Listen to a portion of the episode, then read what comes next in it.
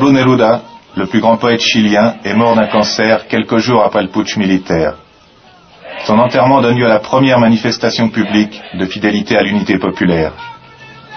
C'est sans doute la présence des journalistes, des caméras, qui a préservé les participants d'un massacre. Même les fascistes doivent tenir compte de l'opinion mondiale. Une leçon à ne pas oublier.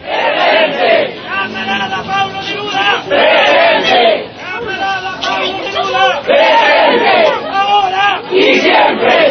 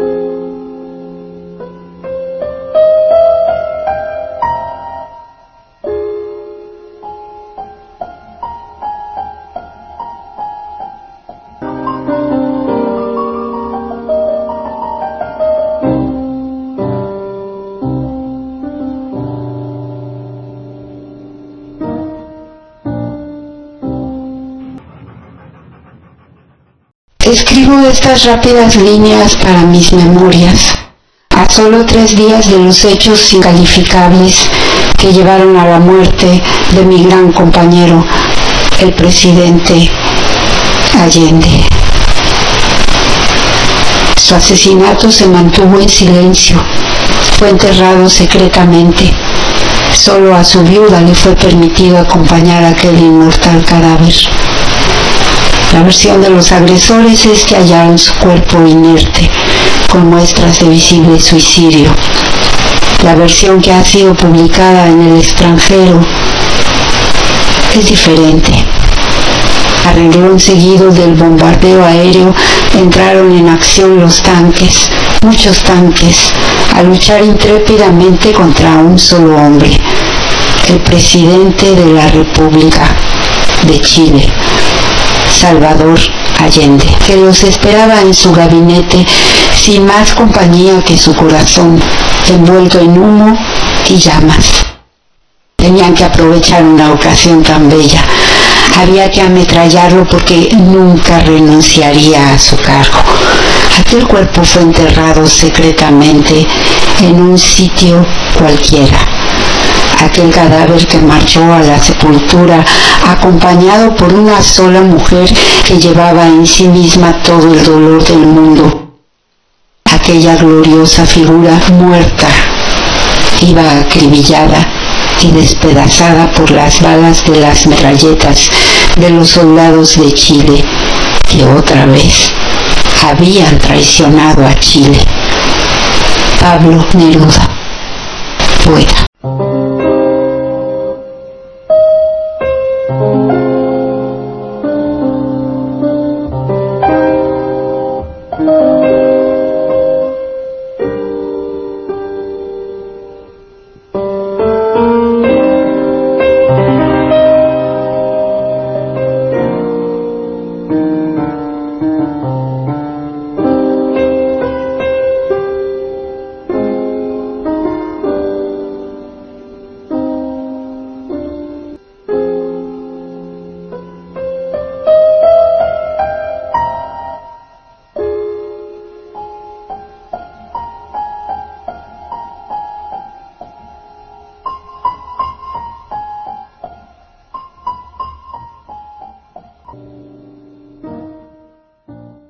Buenos días, soy Devi.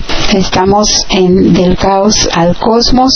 Es un placer para mí saludarles en del caos al cosmos. Gracias a todos quienes tienen la gentileza de escuchar el 11 de septiembre, es el aniversario de este terrible golpe de Estado que se da y aquel que detonó el neoliberalismo, la imposición del neoliberalismo en América Latina. Este golpe de Estado que acaba con la vida de Salvador Allende, un personaje muy admirado por nuestro presidente querido Andrés Manuel López Obrador, tanto es así que irá él que no es afecto a viajar, a despegarse del país, viaja por toda la República constantemente porque está en lo suyo, está en servir a México y ha delegado en otras personas la atención de ciertas formalidades en el extranjero porque pues para eso están y él ha preferido estar acá él no se anda haciendo promoción en el extranjero ni haciendo política internacional porque él dice la mejor política internacional es la política interior. Y además, él no es afecto a hacerse promoción, a las relaciones públicas, al quedabienismo con otros, no es candil de la calle y oscuridad de su casa.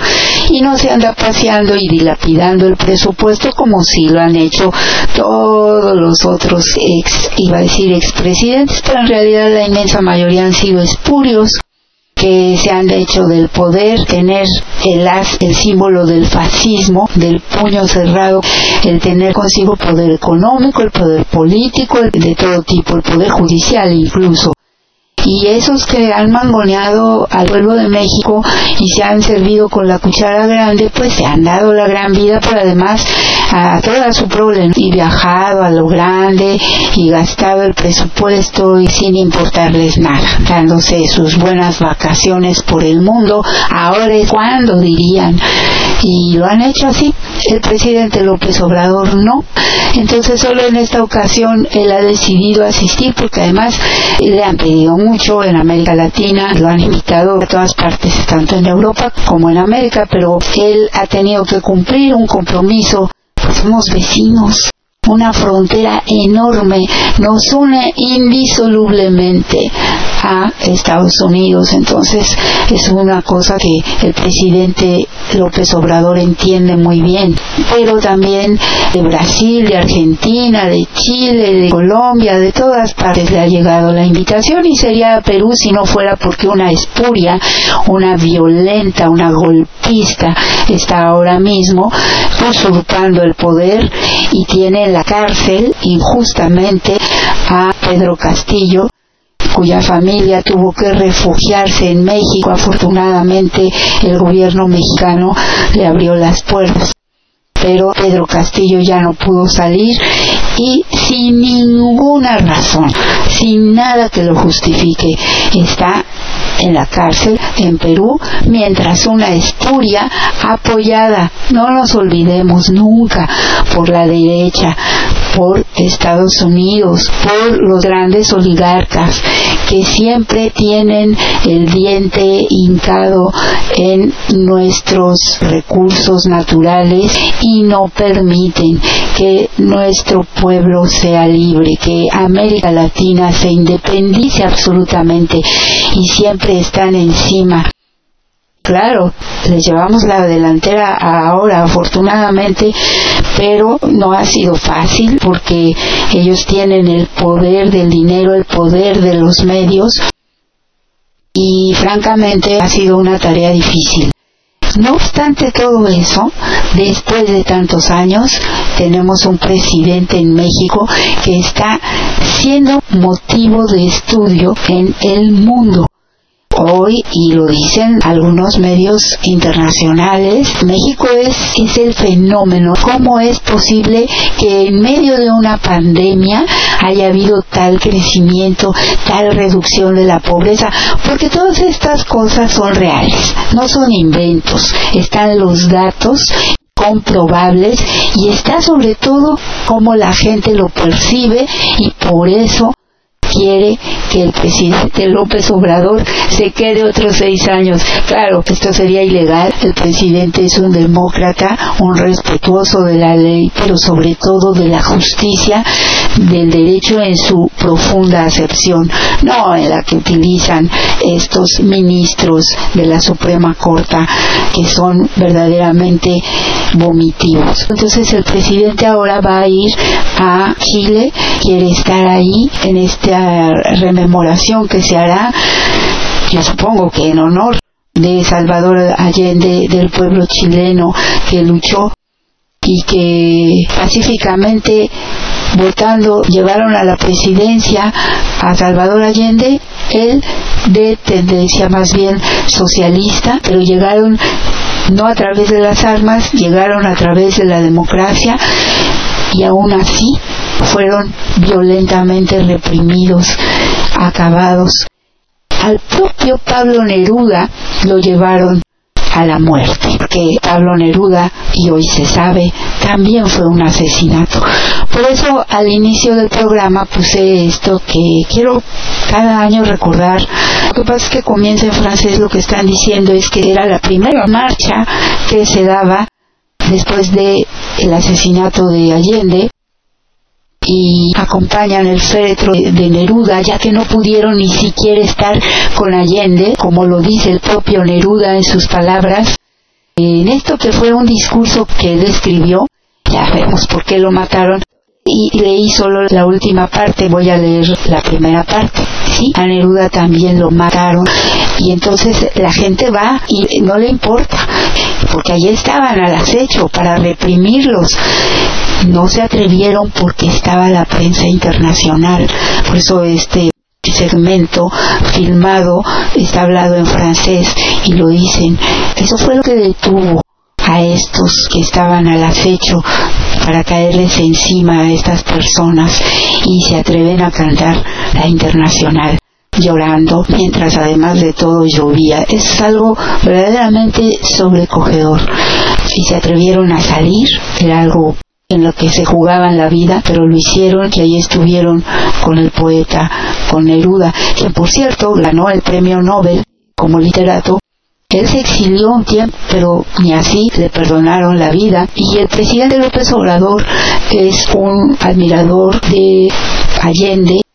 Él fue fuertemente conmovido en su juventud por lo que Allende dijo e hizo y entonces él eh, estará allí. Y además le han pedido mucho también el presidente de Chile, y toda la gente que esté allá, que esté con ellos y hará visitas muy breves, por allí estará nuestro querido presidente. Y viene volado, no se queda un momento porque él ya sabe, aquí la gente, el pueblo lo quiere, lo espera tiene que pasar ni más ni menos que el 15 de septiembre porque además pues ya es casi el último pues si ya la gente cada vez que se presenta en algún acto le grita que seis años más y que lo que queremos es que él se quede, pero pues no es posible. Entonces, hoy también estamos celebrando, porque hay que celebrarlo, que tenemos ya candidata para la próxima elección y es muy importante reconocer este hecho que es coordinadora de la defensa de la cuarta transformación. Porque si no se comprende este concepto, si lo único a lo que se aspiraba, y creo que la mayoría, no quiero hablar por todos, pero de los aspirantes no introyectaron bien este sentido, este concepto, que era no solo llegar a ser el candidato a la presidencia por parte de Morena, que les asegura un triunfo, porque hoy sabemos que el pueblo está con Morena, con la cuarta transformación.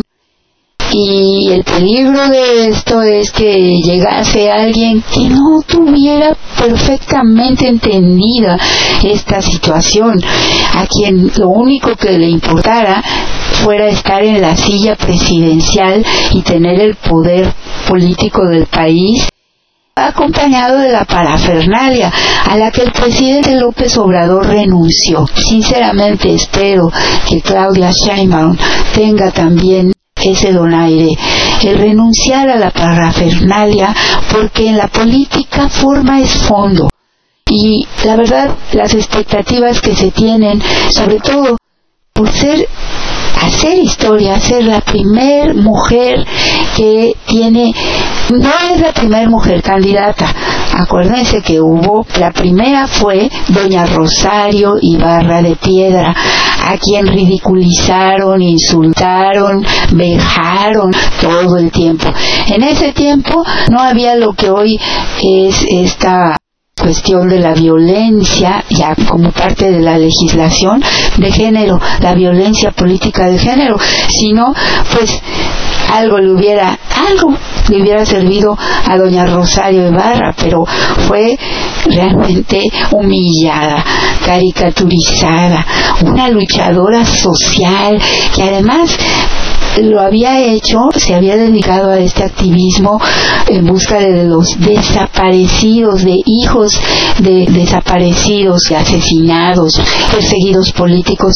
Ella perdió a un hijo en esa situación y se dedicó a eso. Entonces, en esa ocasión ella fue la primera mujer candidata. Y después hubo una por ahí del PAN, ridícula, creo que ni la señora ay, ni me acuerdo de su nombre. Bueno, ya sabemos cómo se las gastan ahí, lo que persiguen y las mentiras con las que rodean todo, cómo juegan, cómo manipulan como títeres a esas mujeres. Pues ha habido ocasiones en que tanto del PRI como del PAN han nombrado diputadas y luego ellas renunciaban, se iban como suplentes y dejaban a los hombres, pero ellas mismas se prestaron a todas esas cosas. Pero ahora sí, una candidatura, la doctora Sheinbaum fue también la primera gobernante de la Ciudad de México, pero dicen antes fue una. Bueno, sí, la delincuente Rosario Robles fue dejada ahí, pero nadie la votó, nadie votó por ella porque se fue Cuauhtémoc Cárdenas a la candidatura para la presidencia de la República y entonces como que era el jefe de gobierno en aquel momento dejó a esa señora, pero la primera que llega por el voto ciudadano es Claudia Sheinbaum. Y ella ahora es también mediante un cuidadoso proceso de encuestas se da su candidatura. Y además con cinco contrincantes, varones además, dos de los partidos que están en la coalición y los otros tres del propio partido de Morena. Y después de esto, ella es quien con toda seguridad podrá hacer una verdadera defensa de lo que es la cuarta transformación y disputar la presidencia. Tal vez con el personaje fofo que han ellos sí impuesto, un grupo además de hombres, y que ya le escriben todo lo que tiene que decir, porque la señora no articula. La señora solo sabe de mentadas, de majaderías, de insultos, de chabacanería, ni siquiera pronuncia bien las palabras, con todo respeto. Yo sé que no debo referirme al físico de las personas ni a sus discapacidades, porque evidentemente esta lo es, algo tiene ella que no puede hablar bien. Pero lo siento mucho, a mí me resulta verdaderamente repugnante verla y escucharla hablar, tanto por lo que expresa como por la forma en que lo hace. Es muy antiestética su presencia y luego la forma de pronunciar. No puedo entender cómo pueden considerar siquiera que ese personaje, porque hay gente que incluso estando seriamente discapacitada, son brillantes pueden ser incluso seres sumamente sensibles y maravillosos, y tengo en mente a varios, pero este no es el caso, este aquí hay todos los agravantes. Corrupta, mentirosa, perversa, ratera, defraudadora, calumniadora, abusadora, porque además abusa, ha abusado siempre. Es la representación de lo más vulgar y bajo que hay en este país y lamentablemente además se trata de una mujer. ¿Cómo van las mujeres a querer ser representadas por eso? Ni siquiera las más indigentes o pobres mujeres van a sentirse identificadas con ella porque hay que entender que por muy pobre, incluso ignorante que pueda ser una persona, tienen dignidad. Y creo que ahí es donde van a fallar de todas, todas. Y aunque le pongan la inteligencia artificial y, y gasten los millones en publicidad, la señora es repudiada. Porque nadie se mira en un espejo así de sucio una vez la pelada de Dresser se atrevió a insultar a Delfina, a Delfina Gómez la han insultado hasta el cansancio, a ella que me pareció la maestra por antonomasia en México, dulce, sencilla, sin artificios, muy bien hablada, jamás un altisonante o siquiera una palabra fuerte hacia alguien más. Es una señora en toda la extensión. Y ella ha sido calumniada, insultada, despreciada por su origen humilde, el de ella sí, y hasta esta fulana Dresser que no tiene vergüenza, una descarada cínica, que ella sí se exhibe y se contorsiona en público sin el menor pudor. Ella le llamó maloliente a Delfina Gómez. Yo creo que más maloliente que lo que pueda hacer esta señora, en el sentido además de realmente una trayectoria absolutamente sucia de 1.500 millones en contratos adquiridos de la manera más sucia que es el tráfico de influencias, pero además siendo ella servidora pública, ostentándose como tal y al mismo tiempo empresaria y se le llena las fauces diciéndolo a los cuatro vientos.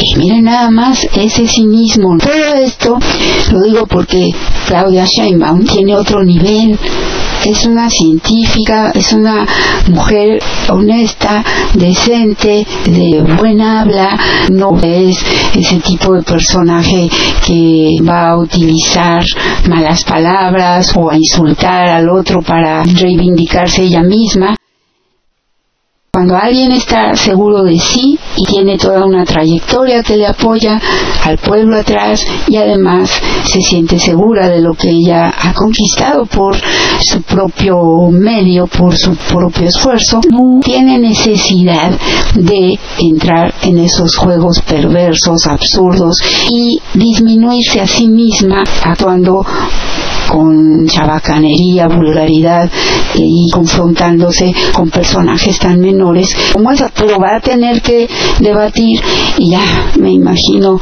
lo horrible de eso, ya nada más empezando por tener que escuchar la voz y la mala pronunciación de esa señora, aunque le escriban lo que tenga que decir. En fin. Creo que es importante entender que Claudia Sheinbaum esto es lo que representa esta continuidad de la cuarta transformación. Y es una pena que gente de la altura, porque yo considero que la tenía, lo demostró así cuando fue jefe de gobierno si bien se hizo hacia la derecha, hacia el centro y él siempre ha ido tanto al centro que a veces se va a la derecha porque él no es alguien de izquierda me refiero a Marcelo Ebrard él no es ni siquiera un militante de Morena apenas se afilió al partido hace un año por su interés en ser el presidente de la República. Pero si bien se desempeñó bien como un canciller, eso no le da derecho a exigir que por ese solo hecho le regalen una candidatura. Y era lo que pretendía. Nunca esperó que Claudia Sheinbaum fuera a ser también candidata y eso lo descolocó. Y desde entonces empezó a actuar de una manera muy errática hasta este momento en que ya está francamente fuera de lugar en la majadería y yo diría en el terreno de la traición. Él ya antes se había expresado con burla del presidente López Obrador. Eso lo niegan quienes lo han seguido hasta ahora, pero quedó ahí filmado, así que no lo pueden negar. Y los que somos obradoristas de cepa no toleramos eso. Eso yo no se lo perdoné. Y aunque en un principio consideré que él podría ser un buen candidato a la presidencia, al ver tu desempeño durante este tiempo, he quedado francamente decepcionada. Sinceramente no esperé que llegara a estos niveles de abyección, de tratar de reventar el procedimiento mediante el cual se eligió quien será la coordinadora de la defensa de la 4T. No lo creí capaz porque está perjudicando desde luego a Morena, al partido, al presidente López Obrador, en el sentido de que les está dando el parque estos que no necesitan de mucho para calumniar y mentir en todos los medios, hasta a nivel internacional. Esa abyección de Marcelo Ebrard, la historia se la cobrará muy caro pudiendo haber tenido dignidad y donaire, prefirió la abyección. Se envileció. Qué lástima. Porque además todavía le queda tiempo, no es como el señor que ya falleció, Muñoz Ledo, y ya, ya muy viejo comenzó a, bueno, siempre fue quien fue, pero tuvo un momento de gloria, digamos, pero prefirió también ya en los últimos toques de su vida, que serían irse con donaire y ser recordado hasta con cierto cariño, prefirió la abyección. Pero este señor es joven aún y no se da cuenta que esta estela de vergüenza, de oprobio, lo seguirá hasta el fin de sus días. A menos que recapacite. Y aún es tiempo se necesita mucha grandeza de espíritu para reconocer cuando uno se ha equivocado, para pedir disculpas, para actuar con dignidad, con honor. Y yo lamento que alguien como él, importante para nuestro movimiento, porque lo fue, termine así. Y por los otros contendientes, yo la verdad aquí mismo lo dije, muchas actitudes de Noroña no me parecían, Noroña es un buen político y Noroña no, tiene un pelo de tonto. Y además sí, tiene seguidores de siempre y supo mantener una lucha dentro de la 4T. Entonces eso le ha valido y ha sabido conducirse con dignidad en este procedimiento y ha sido consistente en eso hasta el final, llamando a la concordia, dando esa muestra de civilidad. Se le reconoce. Y se le reconoce también al del Partido Verde que actuó con discreción y entendiendo plenamente la situación. Por otro lado, pensaba también que Adán era un muy buen candidato, Adán Augusto López. Sin embargo, me decanté por Claudia porque finalmente, no porque sea mujer, sino por la trayectoria que ha seguido, de luchadora social, de activista, pues desde siempre y ella siempre sí en la izquierda y con Andrés Manuel López Obrador. Lo vuelvo a repetir, ella declinó una invitación a trabajar en un gobierno con un sueldo en el gobierno de izquierda supuestamente. Bueno además que sería el de Marcelo Ebrard en su momento como jefe de gobierno del Distrito Federal en aquel entonces. Pero Claudia se fue al gobierno legítimo con López Obrador y eso me pareció un gesto muy importante que define a las personas en sus convicciones. Y como ese hay varias cosas y creo que capacidad y que ha sabido manejarse en la política en un encargo tan importante como el de jefa de gobierno que no ha sido nada fácil y que ha estado también bajo la metralla de las mentiras, las injurias de la oposición y aquí en este caso hasta de adentro de nuestro movimiento. Mucha gente y mal guiada por un sujeto que odia a los judíos y que inventa historias y se inventa historias él solito, como lo es Jalife Rame, ha inyectado el virus del odio en mucha gente. No tiene asidero las acusaciones que le hacen y es verdaderamente cobarde que se actúe de esa manera porque además incurren en la discriminación. Y ahora Adán Augusto reconoció con donaire también el triunfo de Claudia, dijo por la unidad, por el proyecto de nación y tal, yo no voy a decir que Claudia Sheinbaum sea una castañuela. Yo tuve el gusto de conocerla porque me la presentó Jesús Ramírez cuando andábamos en la defensa de contra la reforma energética en el Senado. Totalmente tranquila, de muy suavecita vibra.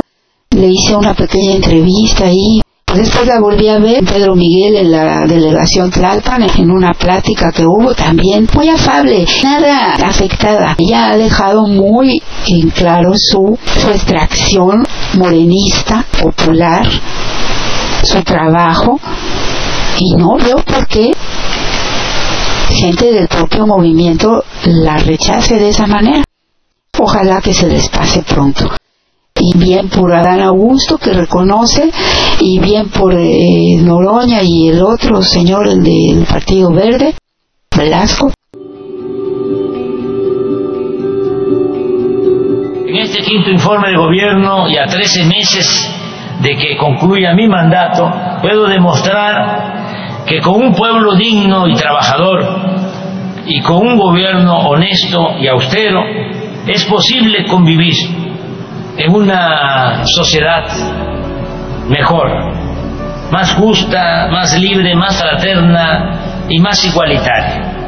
Ha quedado demostrado que nuestro modelo de desarrollo, denominado humanismo mexicano, resumido en la frase de que por el bien de todos, primero los pobres, es eficaz y funciona de manera excepcional que está generando mejores ingresos en las familias, bienestar y la felicidad de la mayoría del pueblo de México.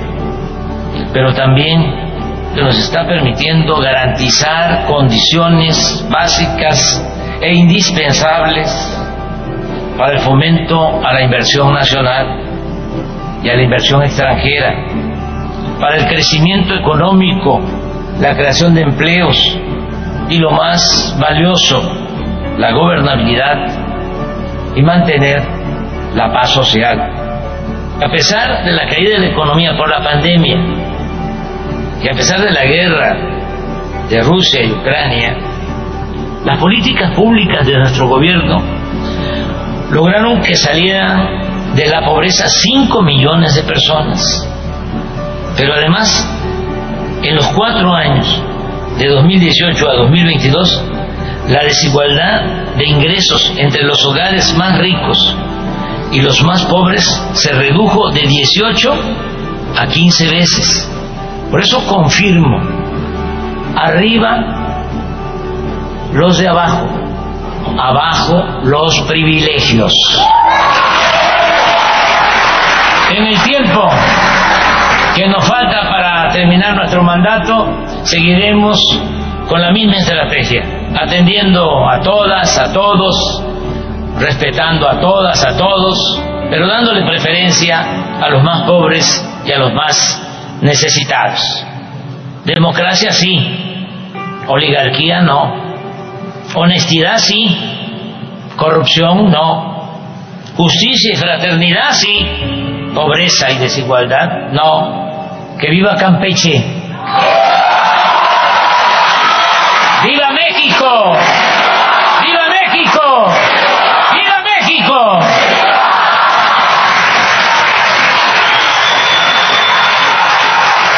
Quinto informe.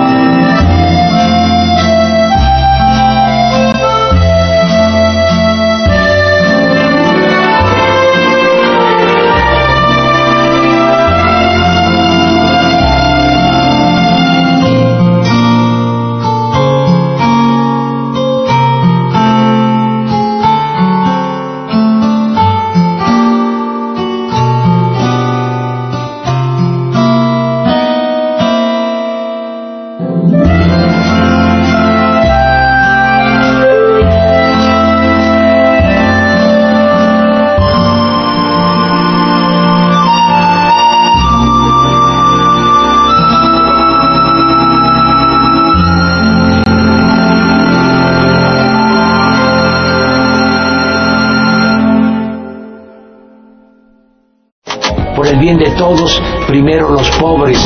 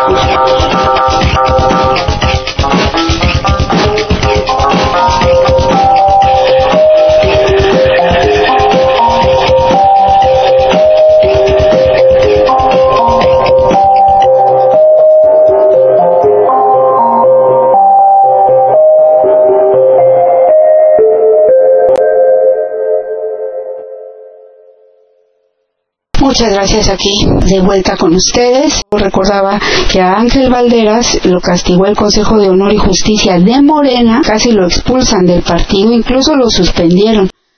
Por no haber llamado por su nombre, se le acusó de violencia política y también lo pusieron en la lista negra. Porque no llamó por su nombre a una opositora ahí en Querétaro, me parece. Y él dice, ni conocida era y yo ni me acordaba de su nombre y me refería a ella como la hija de fulano de tal.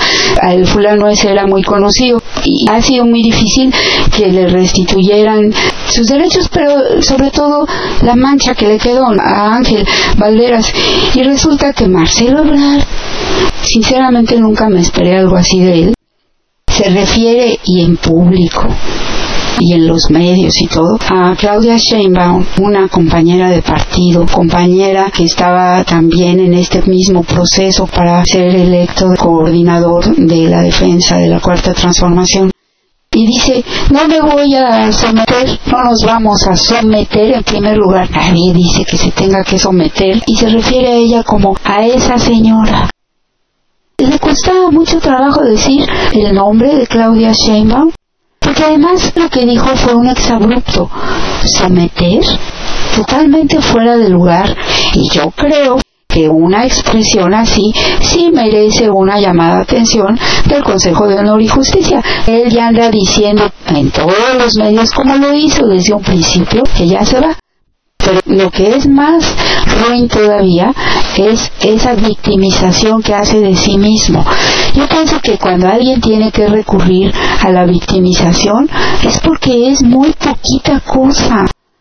Así como lo hace Xochitl Galvez al victimizarse y utilizar la figura presidencial carismática y amada del presidente López Obrador y ella lo sabe. Todo el tiempo para pegarle y retarlo y burlarse en el Twitter y todo. Con la vulgaridad que la caracteriza es un acto ruin, es bajo, porque la señora no tiene nada que ofrecer, evidentemente, entonces lo único que tiene es eso, y actúa como vulgar reventadora.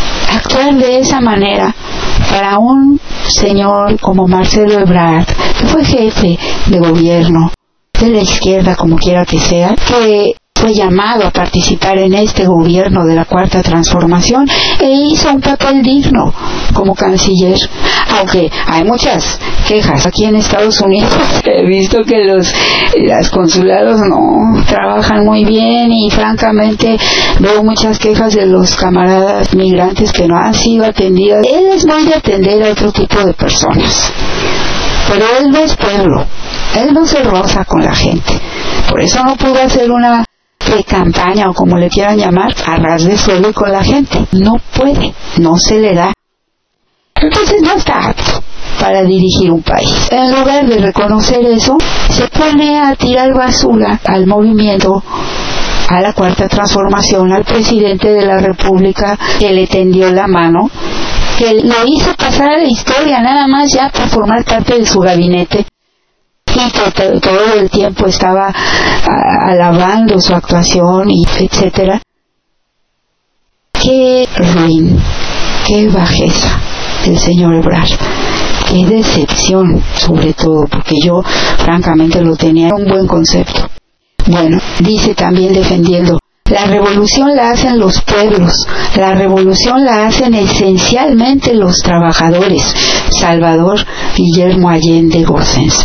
Qué bonito que nos recuerdas esta frase de Salvador Allende defendiendo, porque en efecto, no hay que perder jamás de vista esto. Una camarada muy querida, y lo digo aquí, y no voy a decir su nombre, ayer me puso un tweet que a mí me llamó la atención porque yo lo que dije fue que la de Marcelo era la crónica de una traición anunciada, porque desde un principio hizo todo para ensuciar el procedimiento y después decir, ya ven, se los dije, por eso no me queda más remedio que mandarlos al diablo porque son una porquería e irme con un MC o quién sabe con quién pretenda irse. Esa es la crónica, una sucesión de hechos que se dan que están anunciando una traición. En ese sentido, además, lo escribí. Y entonces la compañera me dice que la única crónica era la de que se acabó, que no iba a haber alguien como Andrés Manuel y que el movimiento valía gorro. Bueno, con otras palabras. Y entonces yo no estoy de acuerdo, no entiendo muy bien el sentido de lo que me quiso decir. Ah, porque decía que a los de abajo siempre los hacían a un lado que el movimiento era matraquero. Yo disiento totalmente. Puede haber que haya gente matraquera, de eso que ni qué, en todas partes hay, que yo misma lo dije, hubo gente que se fue con la cargada. Porque así son, andan en busca de huesos. Yo tampoco voy a decir que todos los que estamos aquí sea gente pura, porque hay gente que es bien convenenciera, y muchos de esos están en, son youtubers, y ahora ya hasta les dieron trabajo ahí los periodistas, estos que eran, ellos sí parecían, con perdón, hasta matraqueros de Marcelo Ebrard. Al final se dieron cuenta que iban por mal rumbo y trataron de componerla, pero se vieron mal. Pero no solo eso, sino que siendo ellos profesionales, llaman a una serie de personitas que la verdad muchos se distinguen por haber sido detractores del presidente López Obrador, pero que arribistamente, convenencieramente, de pronto se volvieron de la cuarta transformación, pues porque les reditúa. Y hay un montón de gente así. Y hay un montón de gente también que anda viendo a ver qué le pide a Claudia. Hay gente así. Yo no digo los que estuvieron, que todos los que estuvieron con X o Z fueran así, no. Muchos yo creo que por convicción y era su derecho. Pero muchos sí, pues por conveniencia. Y ahora esos mismos, ahora andan viendo a ver qué le piden yo siempre dije que tú eras la más bonita y preciosa, Claudia. Ese tipo de gente, la miscona a la que también el presidente López Obrador se refiere. La lealtad es con el proyecto, no con la persona, porque el presidente detesta la lambisconería, por eso él le huye a todo eso, por eso está cerca de la gente de abajo, porque no le gusta que lo anden lambisconeando, y tiene toda la razón, eso es asqueroso, muy feo.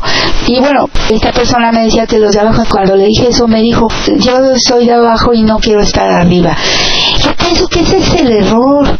Precisamente, y yo creo que ella es una persona muy honesta y muy decente y muy sincera en sus convicciones, aunque no esté de acuerdo quizás con Claudia Sheinbaum, pero eso no le quita que sea una persona honesta y que ha peleado desde abajo, y me consta, por el movimiento. Entonces, no deben pensar, yo no quiero estar arriba, no, sí tienen que estar, no arriba, pero ellos son los que tienen tomados esos puestos, esos cargos, y que no dejan que la gente que está trabajando a ras de suelo logre llegar más allá. No sé, ellos ya tienen como que muy inventado todo eso. Sí cuesta trabajo, pero la verdad es que tenemos que reconocer que si nosotros quienes tenemos este sentido de la responsabilidad, no también tomamos parte y sobre todo estas personas a quienes me refiero y que conozco, que sé que han estado ahí trabajando para Morena sin esperar nada a cambio, no deben pensar y yo no voy a estar, no, sí tienen que estar, esos son quienes tienen que representarnos allí en el Senado, en las diputaciones, en los cargos, en el mismo partido. Hay que hacer un esfuerzo por apoyarlos y, y que lleguen ahí porque es importante y no van a llegar por el dinero ni por el cargo, sino por el encargo, porque son gente noble y decente. Pero si de entrada renuncian a eso, entonces ¿qué nos espera? Por eso tenemos que quitar esa, lo está diciendo aquí, la revolución la hacen los pueblos desde abajo, los trabajadores. Y luego no culpen, porque yo les decía aquí como culpan a Gorbachev de que democratizó el sistema. Él nunca juró del comunismo ni del socialismo, no, pero quiso que hubiera democracia y la gente no supo estar a la altura y entonces lo culpan de haber destrozado. No, hay que reconocer las responsabilidades también del pueblo, de la gente, de nosotros como individuos, porque si no entonces vamos a culpar a Andrés Manuel de lo que hizo y de lo que no hizo. Yo creo que ese es un grave error. Ya es hora de que maduremos como seres humanos y admitamos que todos tenemos una responsabilidad y no andar nada más siguiendo líderes. Hay un pasaje de un libro de Castaneda en el que habla de que se acerca a unos, creo que eran yaquis, y, estaban hablando y sintió como hasta se le erizaba la piel porque estaban siendo muy violentos en sus expresiones y estaban buscando cómo y se sentían impotentes para luchar porque que ellos no tenían más que palos, pero querían agredir físicamente porque ellos se sentían también amenazados, pero quienes los amenazan tienen las armas, pistolas, rifles, y ellos no tenían, entonces estaban viendo cómo atacarlos, con qué, y finalmente ese discurso violento desembocó en que necesitaban y se lamentaban de un líder que convocara a todos y los uniera para luchar. Y entonces uno de ellos dijo, pues pobre de quien sea elegido como tal porque va a ser tragado por todos, va a ser traicionado y por todos me impactó justo porque estoy releyendo ese libro ahora junto con otras lecturas tengo ese mal hábito me simbró porque es verdad el presidente, él siempre dice, el pueblo es bueno, el pueblo no traiciona, pero es verdad que también pasan estas cosas y la historia da cuenta de ello, no es algo que yo esté infiriendo o especulando al respecto, los hechos están allí en los libros de historia. Por eso hay que tener responsabilidad y admitir la parte que nos corresponde y no ser víctimas toda la vida. Bueno, y dice también Jeremías, la honestidad es un valor que siempre se ha defendido en Morena y los candidatos aceptaron las reglas. Pues sí, firmaron, ¿no? Entonces hay que honrar la palabra, honrar al partido, honrar al pueblo. Y dice, defendiendo, las piezas del ajedrez tienen una función en el tablero. El campo gravitacional hará caer las piezas que no tienen los pies sobre la tierra. El pueblo de México se encarga de olvidarlos, ¿verdad? Ricardo Monreal. En lo que ustedes van, López Obrador ya viene de regreso. Mucha razón defendiendo. Sí, totalmente. Ellos creen que nos pueden engañar y como decía Andrés Manuel, se puede engañar un tiempo y algunos, pero no siempre y a todos. Eso no es posible, no van a poder.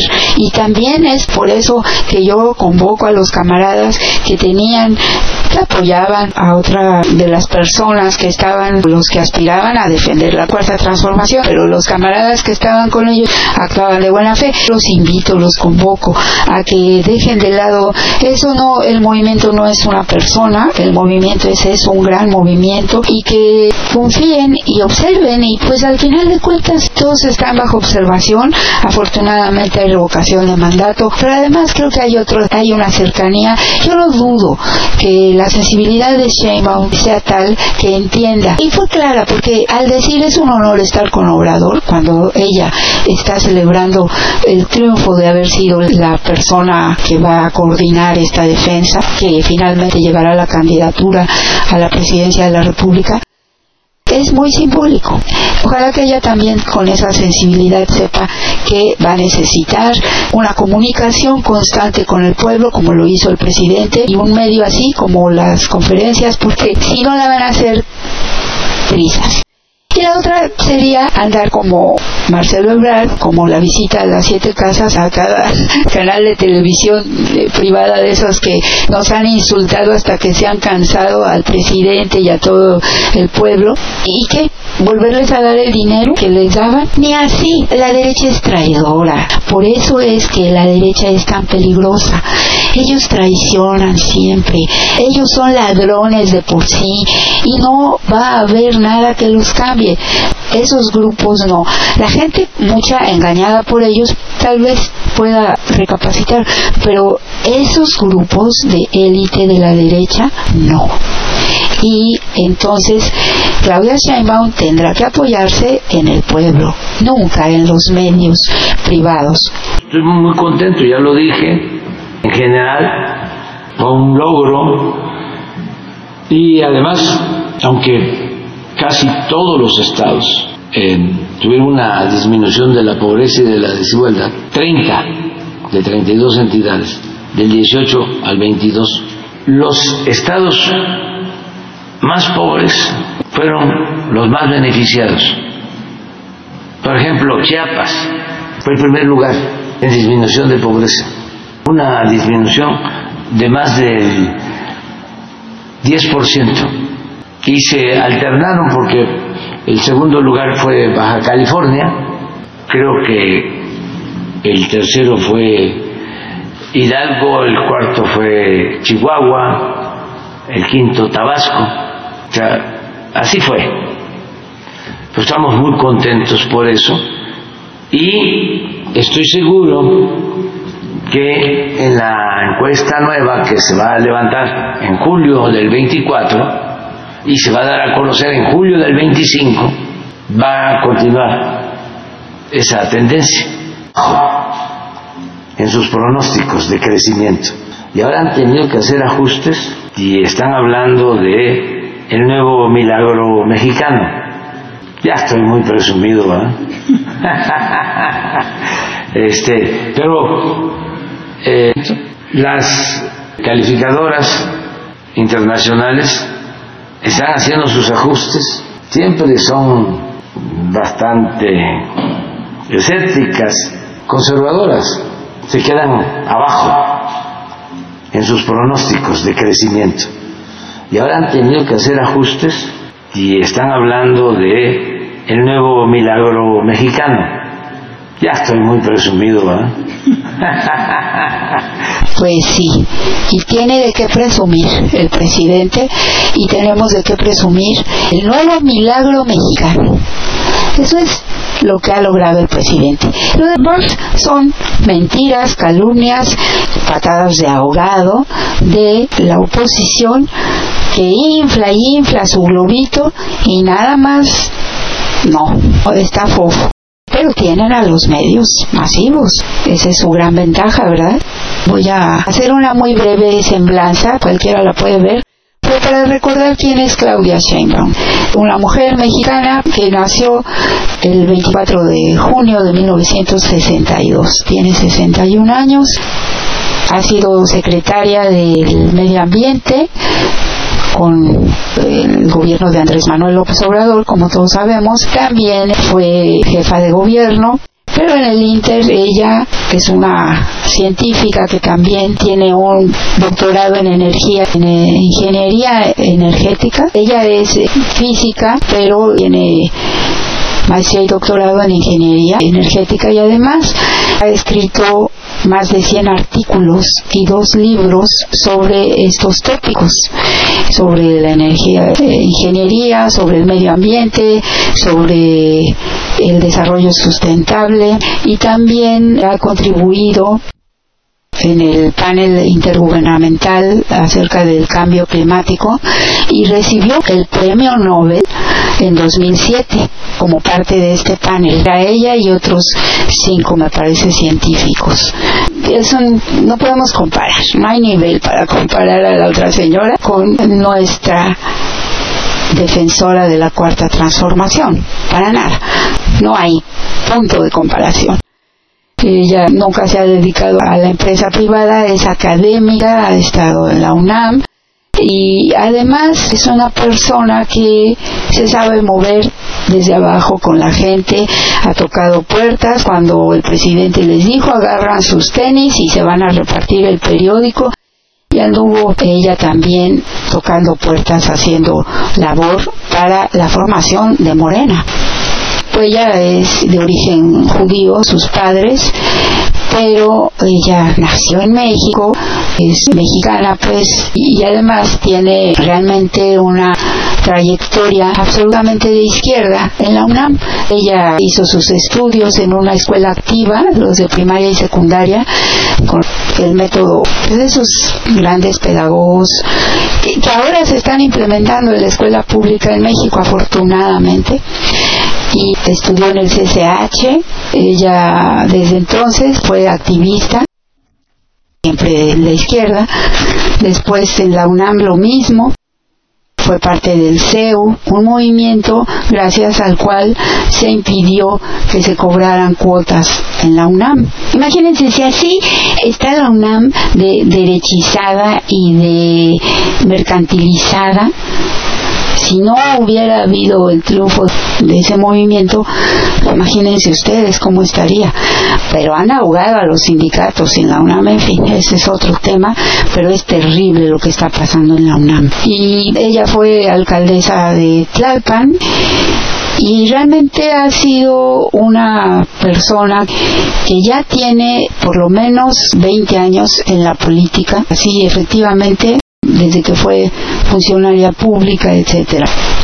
Pero más que todo es esa disposición a escuchar el llamado del pueblo, una persona que está con el presidente López Obrador que entiende de qué se trata la defensa de la cuarta transformación y lo que significaría entonces llegar a la presidencia.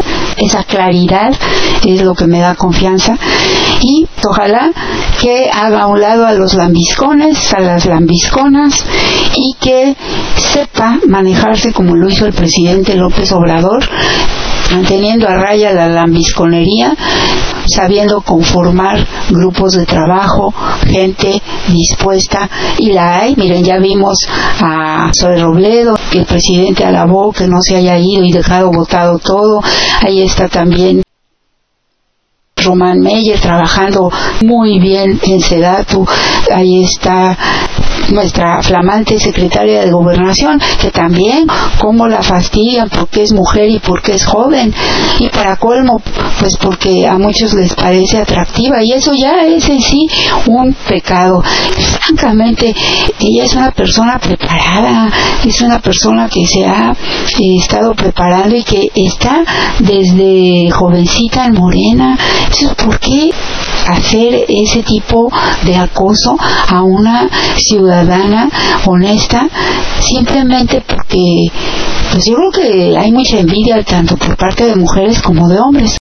Bueno, pues ahí está Luisa María Alcalde y así mucha gente de valía. También nuestra secretaria de Seguridad declinó irse a la contienda por la Ciudad de México con tal de terminar bien, porque el presidente quiere ahora gente que termine con él para entregar buenas cuentas.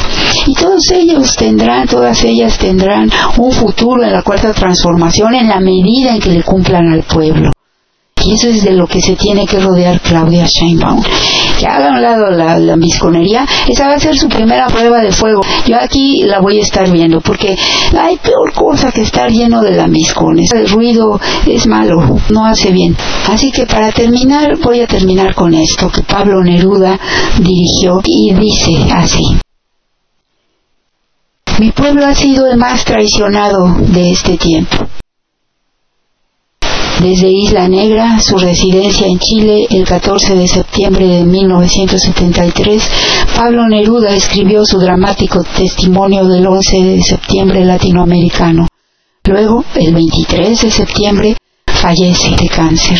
Todos dicen que murió de pena, pero hoy se ha comprobado, esto lo digo yo porque lo leí el año pasado, que hay prueba que hubo envenenamiento de los desiertos del salitre, de las minas submarinas del carbón, de las alturas terribles donde yace el cobre y lo extraen con trabajos inhumanos las manos de mi pueblo, surgió un movimiento liberador de magnitud grandiosa.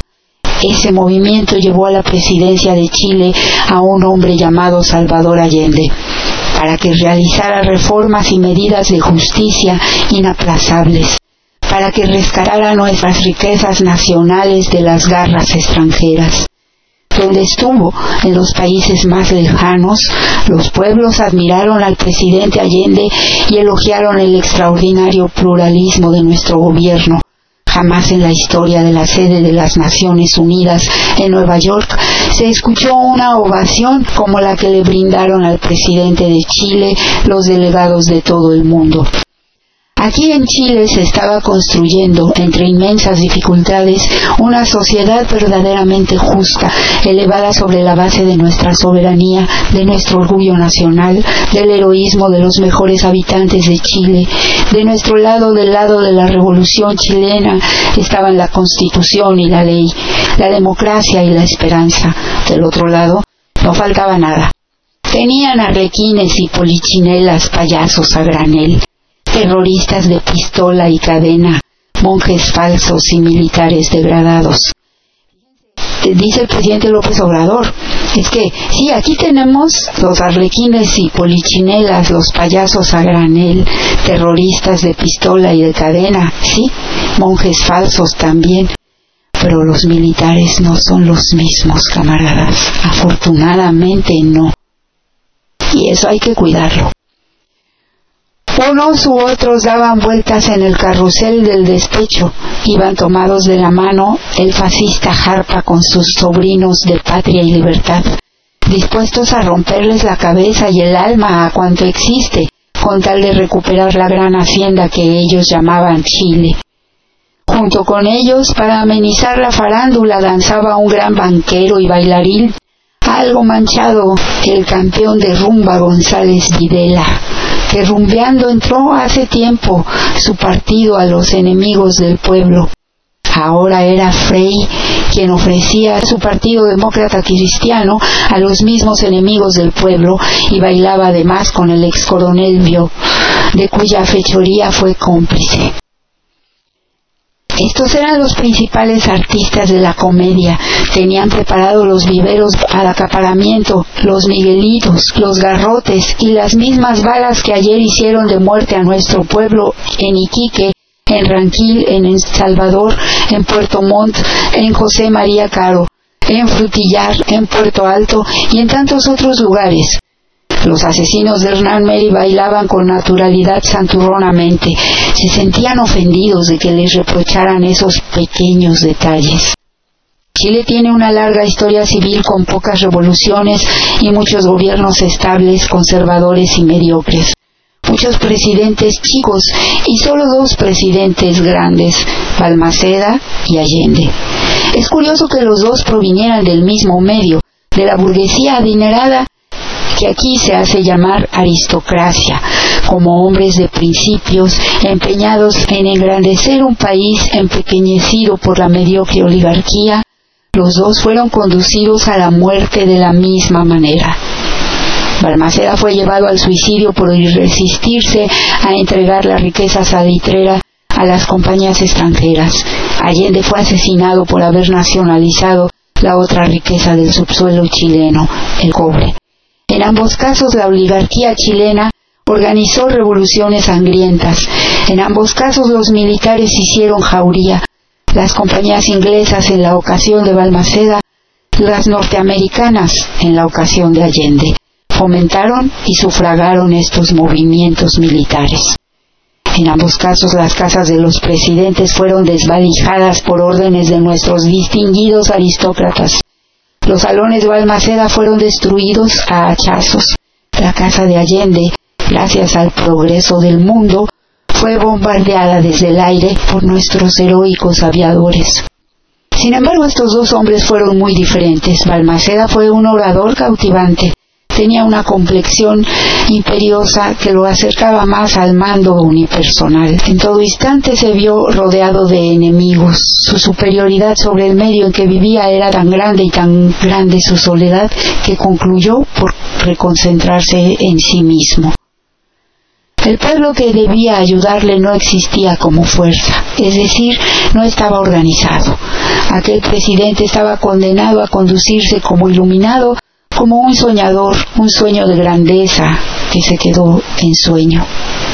Después de su asesinato, los rapaces mercaderes extranjeros y los parlamentarios criollos entraron en posesión del salitre. Para los extranjeros, la propiedad y las concesiones. Para los criollos, las coimas. Allende nunca fue un gran orador y como estadista era un gobernante que consultaba todas sus medidas. Fue el antidictador, el demócrata principista, hasta en los detalles.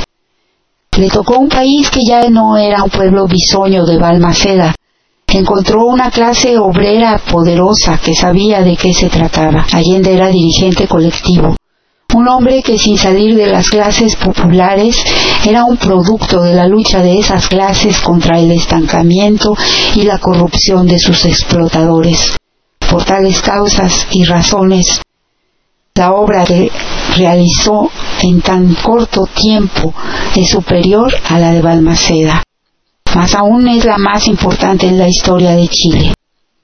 Solo la nacionalización del cobre fue una empresa titánica y muchos objetivos más se cumplieron bajo su gobierno de esencia colectiva. Las obras y los hechos de Allende, de imborrable valor nacional, enfurecieron a los enemigos de nuestra liberación.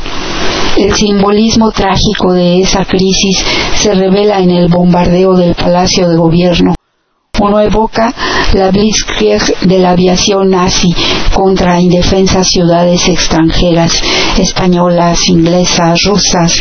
Ahora sucedía el mismo crimen en Chile. Pilotos chilenos atacaban en picada el palacio que durante siglos fue el centro de la vida civil del país.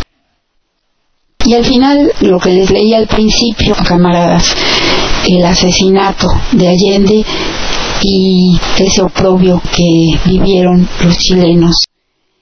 Y aquí una foto muy bonita de Allende con Pablo Neruda y como vimos a Neruda también el pueblo lo aclamó por su valor y por haber estado y dicho la verdad sobre su asesinato, porque siempre trataron de hacerlo pasar como un suicidio. Además, un hombre de la importancia de Neruda, imaginen ustedes un premio Nobel, reconocido internacionalmente, pues no era conveniente que siguiera vivo. Así es la derecha. La derecha calumnia, la derecha violenta mintiendo, la derecha asesina. No queremos eso para nuestro México. No queremos más saqueo. No queremos más humillaciones. Queremos al pueblo de abajo arriba. Y a todos iguales, sin brecha sin diferencias. Eso es por lo que el presidente López Obrador ha luchado. Eso es a lo que la cuarta transformación aspira. A que no haya pobreza, a que haya igualdad, pero sobre todo equidad. Igualdad de oportunidades para todos, cero pobreza, cero discriminación y patria para todos nosotros, para todos los mexicanos por igual. La derecha así como esta botarga X está copiando todo lo que dice el propio Andrés Manuel copiando los lemas de nosotros, de Morena, de la izquierda, eso hace la derecha, expropia todo, nuestro lenguaje, nuestras canciones, todo. Que ellos no crean nada, ellos todos se roban. La derecha está mal de la cabeza, pero también del corazón.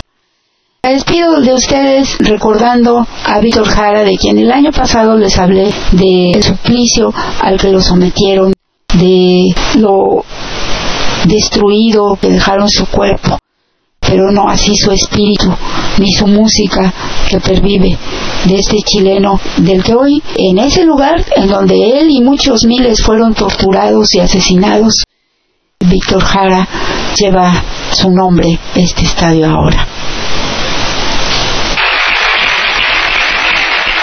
¡Viva México! ¡Viva Chile! ¡Viva Latinoamérica unida! Hay jóvenes viejos y viejos jóvenes, y en estos me ubico yo.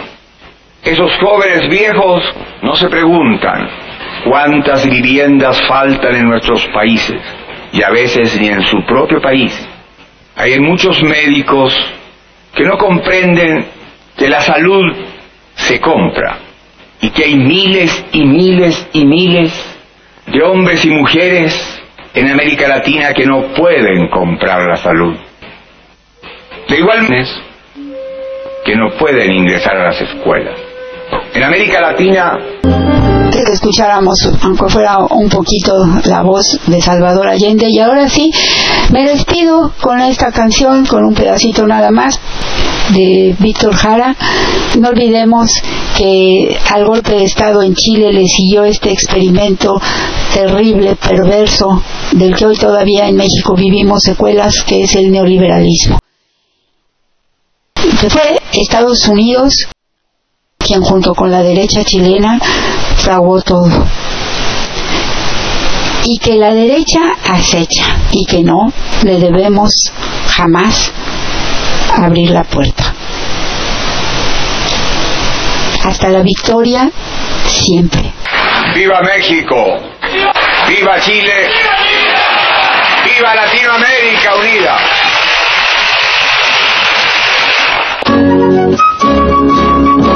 Desde el hondo crisol de la patria se levanta el clamor popular, ya se anuncia la nueva alborada, todo Chile comienza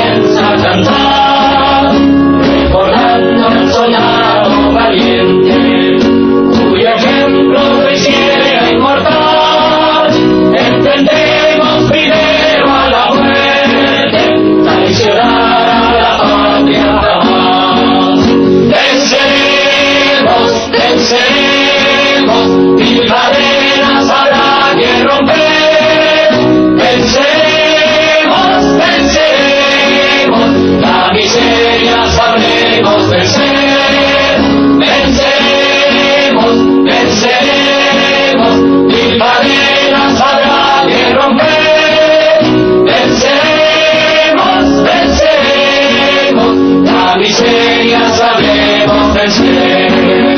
Campesinos, soldados y obreros, la mujer de la patria también.